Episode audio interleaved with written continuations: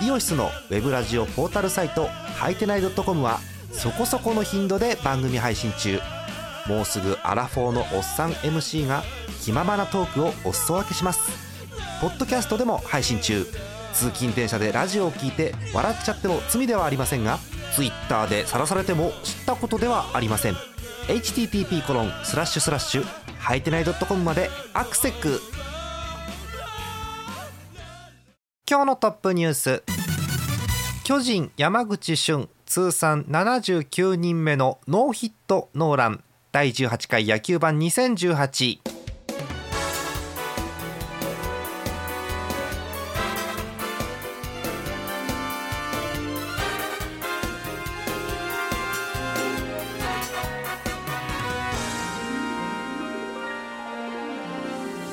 7月29日日曜日の夜でございます。皆さんこんばんはジャーマネです。え今日も一人野球盤ということでやっていきたいと思います。さあ出ました。今日のトップニュースです。巨人山口俊ノーヒットノーランということでございます。27日ホームの東京ドームでのゲームでございました。対中日戦、えー、巨人の山口俊が、えー、通算79人目。えー、っと90回目ということだそうですね、はい、ノーヒットノーランを達成ということでございます。えー、山口俊の、今回のノーヒットノーランの成績簡単に振り返ろうと思うんですが、えー、打者28人ということですね、えー、1回から見ていきます。1回、センターフライファーストゴロ三振。2回です。セカンドゴロライトフライショートライナー。3回です。ライトフライ三振三振。でこれで一回りですね。4回三振ファーストゴロセンターフライ。5回です。センターフライショートゴロショートフライ。6回です。三振サードゴロショートゴロ。はいこれで二回りということですね。7回入ります。7回の先頭打者大島にフォアボールを与えてパーフェクトがここでなくなるということですね。しかしその後京田からビシエドまでをファーストゴロサードゴロセンターフライ。8回がサードライナーセカンドゴロショートゴロ。そして9回です。ショートゴロファーストゴロファーストゴロということで見事28人ノーヒットノーランを達成ということでございます。ですので、えっと、ランナーで出たのは、えっと、7回表の大島フォアボールの1人ということでいやお見事というピッチングでございました。はい、えー、ジャイアンツだと、えっと、杉内さん以来ということだそうでございます。はい。まあね、この日はあの何でしたっけ、えっと、外国人の、えー、っとマルティネスだ。マルティネスのあの初出場でいきなりホームランっていう、えー、そんなめでたいこともあったわけですけれどもジャイアンツが5対0で勝利という試合山口俊がノーヒットノーランを達成しています。でですねちょっと調べたんですけどあのまああのいろいろある山口俊さんのことを調べたんですが、えー、過去にですねえー、ノーヒットノーランは初めてなんですがノーヒットノーランリレーというのはやっているそうです、えー、去年のことになります。2017年6月15日ですからまあ1年と1か月くらい前。はい、えー、先発山口俊で6回を投げてノーヒットノーラン。はい。で残りの3イニングも、えっと、マシソンとカミネロが、えー、ノーヒットで抑えて、えー、ピッチャー3人で、えー、ノーヒットノーランリレーというのをやっているそうです。なので、まあ、やるんだろうなというのもなくはなかったんですがついに達成したという大記録でございました。さていつもならセ・リーグからいくんですけれどもあのー、今日ねセ・リーグの試合がね1試合長引いてるのよ。10時過ぎてもねまだやってんの。はい。なのですいません今日パ・リーグからいきます。えパ・リーグですが順位表を確認していきましょう、えー、相変わらず首位は埼玉西武ライオンズ。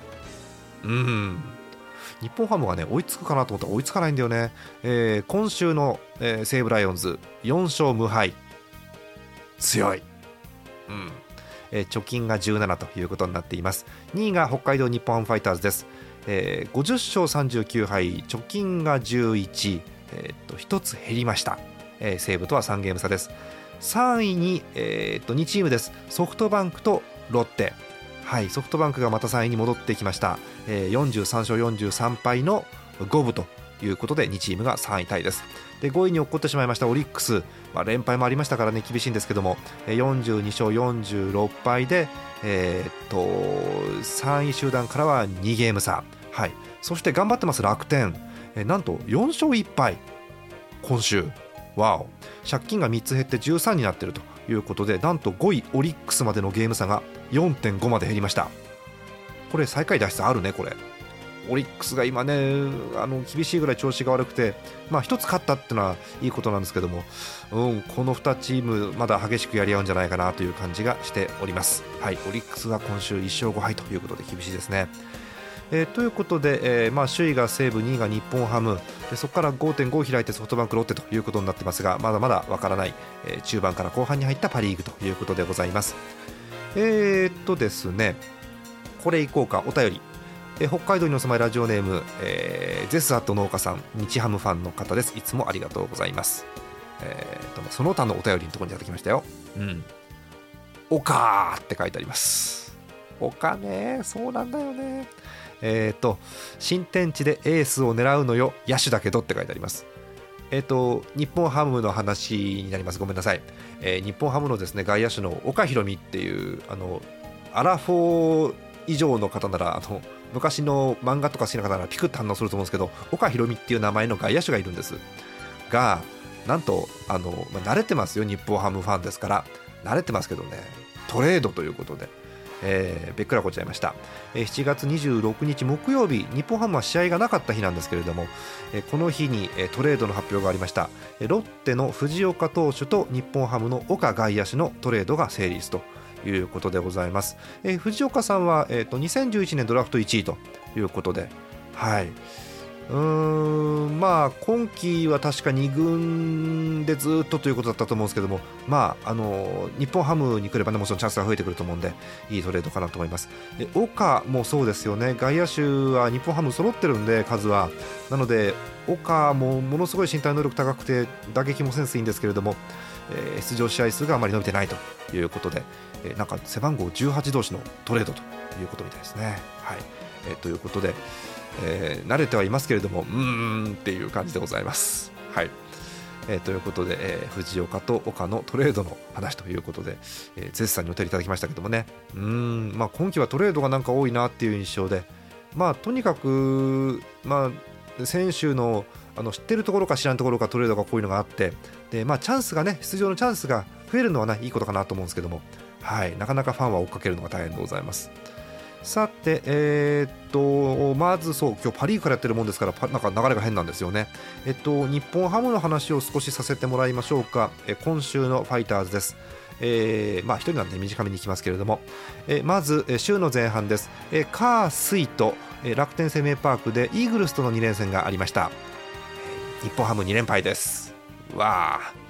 7月24日火曜日10対8イーグルス。強い。7月25日水曜日8対1イーグルス。強い。うん。もうね今ねだからさっきも言ったんですけど楽天強いんですよ今。うん。なんか最下位のチームじゃないんだよね見てるとね。うん。えっと1戦目の火曜日なんですが、えー、先発有原がなんと5失点。有原5失点したらね勝てないよね。うん、まあ、8点も取ったんですけども及ばずということで。はい。えー、そして2試合目の水曜日は、えー、マルティネスが先発でした。7失点。うん。あと7失点でもね得点が1点じゃ勝てませんからね。うん。厳しいなということで、えー、楽天に2試合やって2連敗ということでございます。楽天強い。うん。えー、そして、えー、木曜日に移動日を挟んで、まあ、ここでトレードの足があってびっくりしたわけですけども、その後3連戦ありました札幌ドームです、えー、金、土、日と、えー、オリックスとの試合ということでしたね、えー、7月27日金曜日の試合です、えー、スコア、えー、13対2日本ハムが勝っています、えー、先発全員安打が出ました。猛攻で13点を取りましたということですね、えー、7年目の上沢が初なんだね。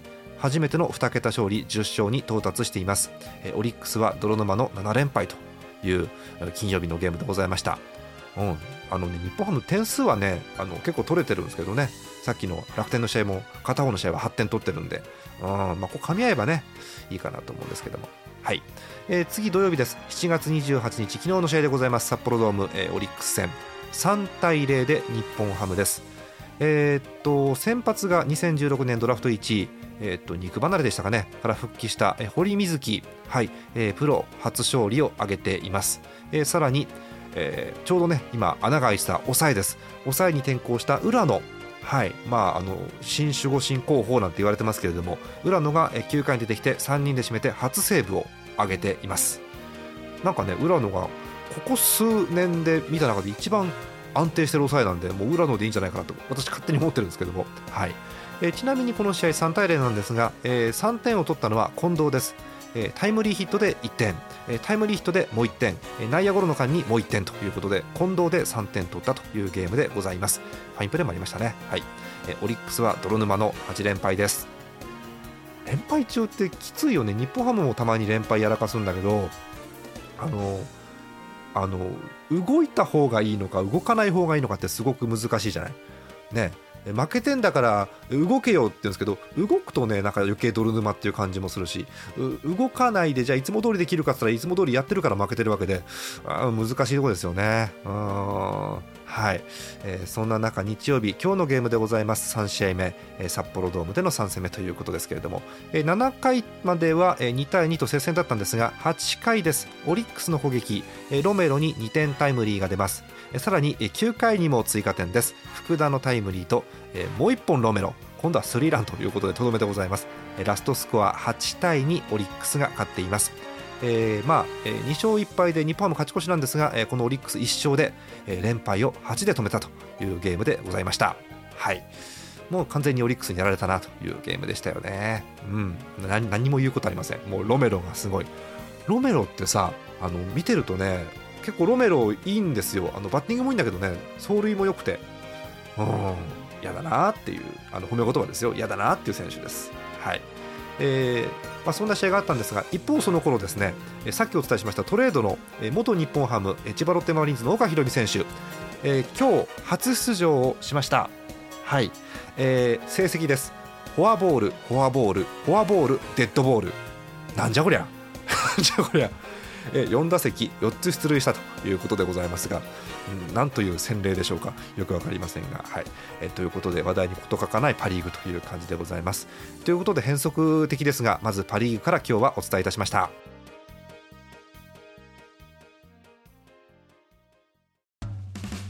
イオシスのウェブラジオポータルサイトはいてない .com はそこそこの頻度で番組配信中。もうすぐアラフォーのおっさん MC が気ままなトークをお裾分けします。ポッドキャストでも配信中。通勤電車でラジオを聞いて笑っちゃっても罪ではありませんが Twitter で晒されても知ったことではありません。http コロンスラッシュスラッシュはいてない .com までアクセック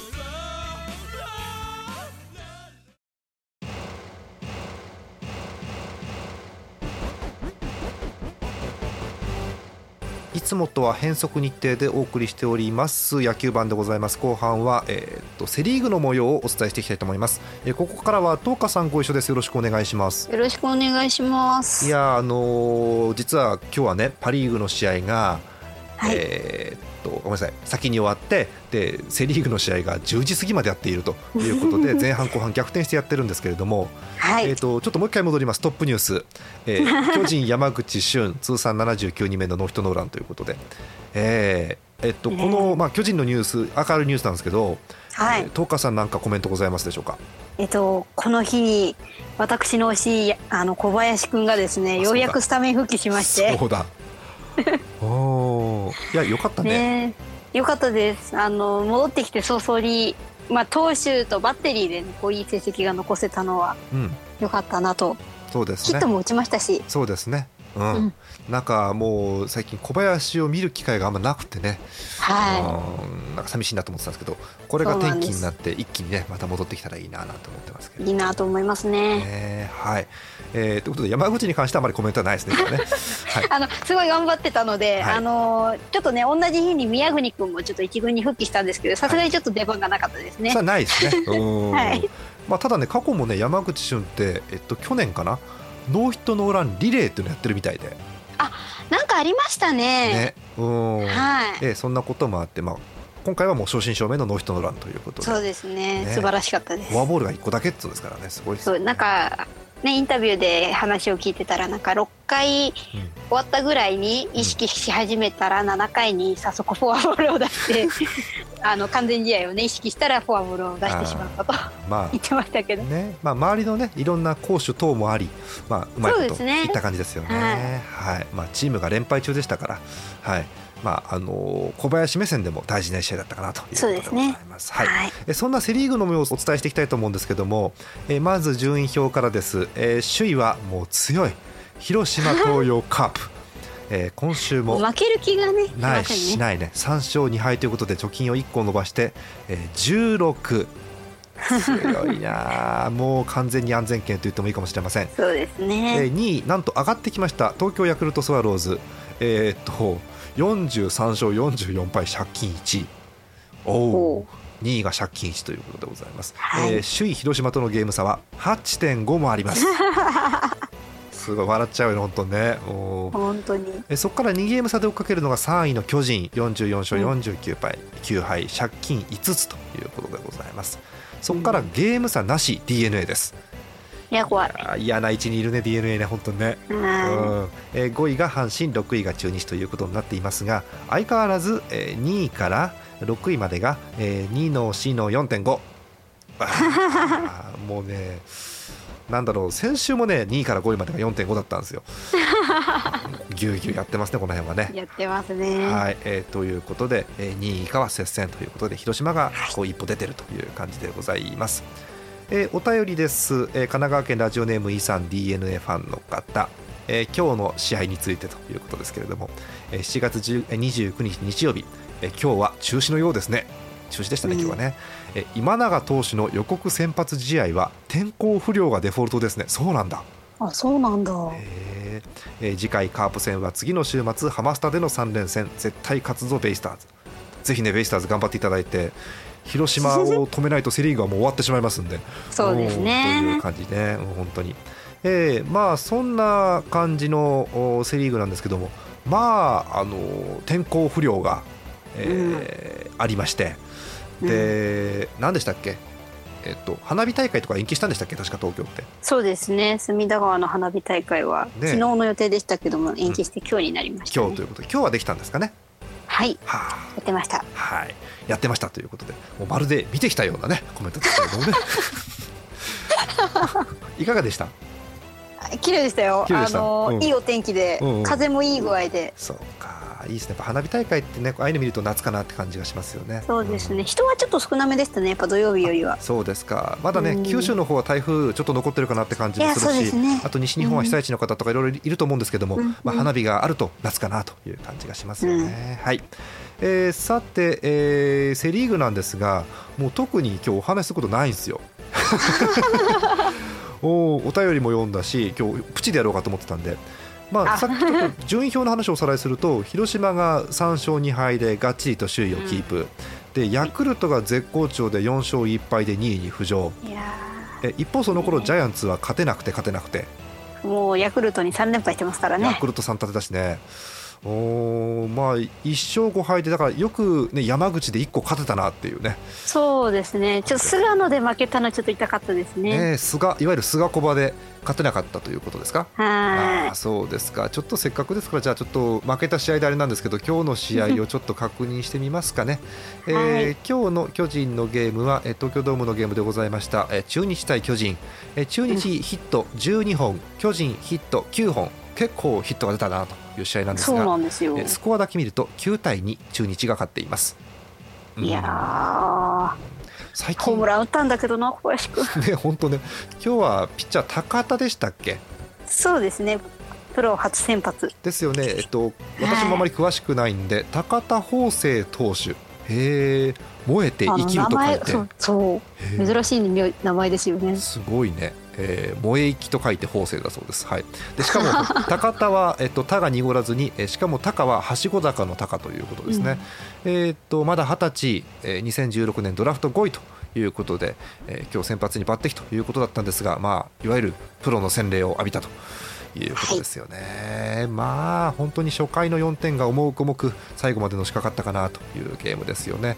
えー初回の中日の猛攻です、えー強打から始まってえーヒット、ヒット、ツーベース、フォアボール、ヒット、うわーえ1回センターフライ挟むんですが、えーデッドボールの後犠牲フライ打たれるっていううんかなり厳しい初回かなという感じでした。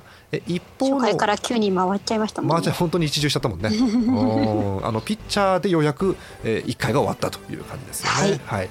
えー一方のジャイアンツなんですがヒットはね、あのー9本で結構ねまとめて出てはいるんですよ、ううん。ん。でもね点があんま入ってないっていうね。えっとまあ初回いい感じでスタート切ったんですよ、えー重信がセンター前、うん。えー吉川レフトにヒット、うん。うん。ですけどその後ねマギー岡本亀井が続けずということで、うん。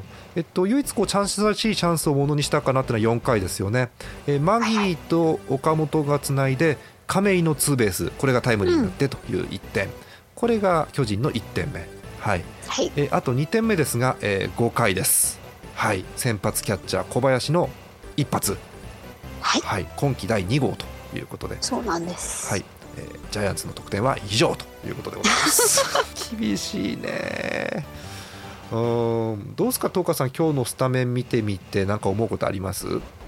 いやーそんなにねああの先発とかを考えるとそんなに悪くはうん、ないかなっていうそうですねここのと。ころの流れを見てるとねね、ちょこちょこっと重信なんか出番が出てきて、うん。うん。あのー最近なんかはあの何でしたっけ、えーっと長野のあのフライを取らせずに横取りしてキャッチするとかいろいろありましたけど、うん、そうね。そうですね。あの坂本のねあの怪我で離脱してから吉川もよく出てますけど。坂本はねでかいやっぱ坂本でやっがいないのぱりそううんそうですね。なんか途端になんか打てなくなってきた印象があるのでやっぱりうん。ねキャプテンはすごかったなとは思うんですけど。そうですよね、うん、でも吉川は頑張ってると思いますよ。足でもね乱してくれて。そうそうそう。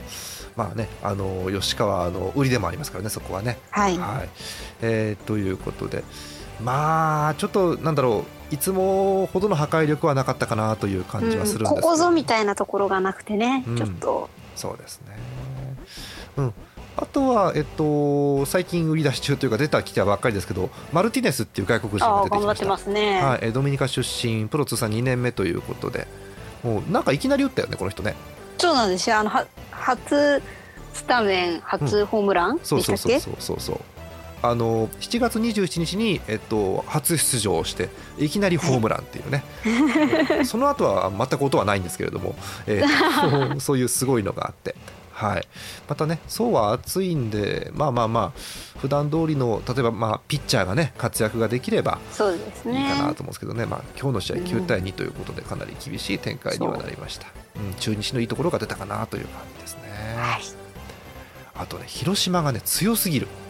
うん。うーん。なんだろう大きいね怪我人がね広島出てないんじゃないかな。ああなるほど。でもね大事ですよね。そう。広島詳しい方いたらねぜひ教えてほしいなと思うんですけども。えっとまあ昨日はねだから d n a に負けたんです。9対1で、うん。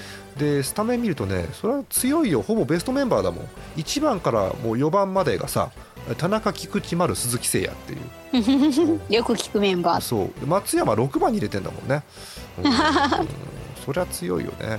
で、うん。えっとまあ阿部とか西川とか相澤とか出てるんですけどえっとまあ9番ピッチャーは除いて8番までにえ3割バッターがね5人いるんだって。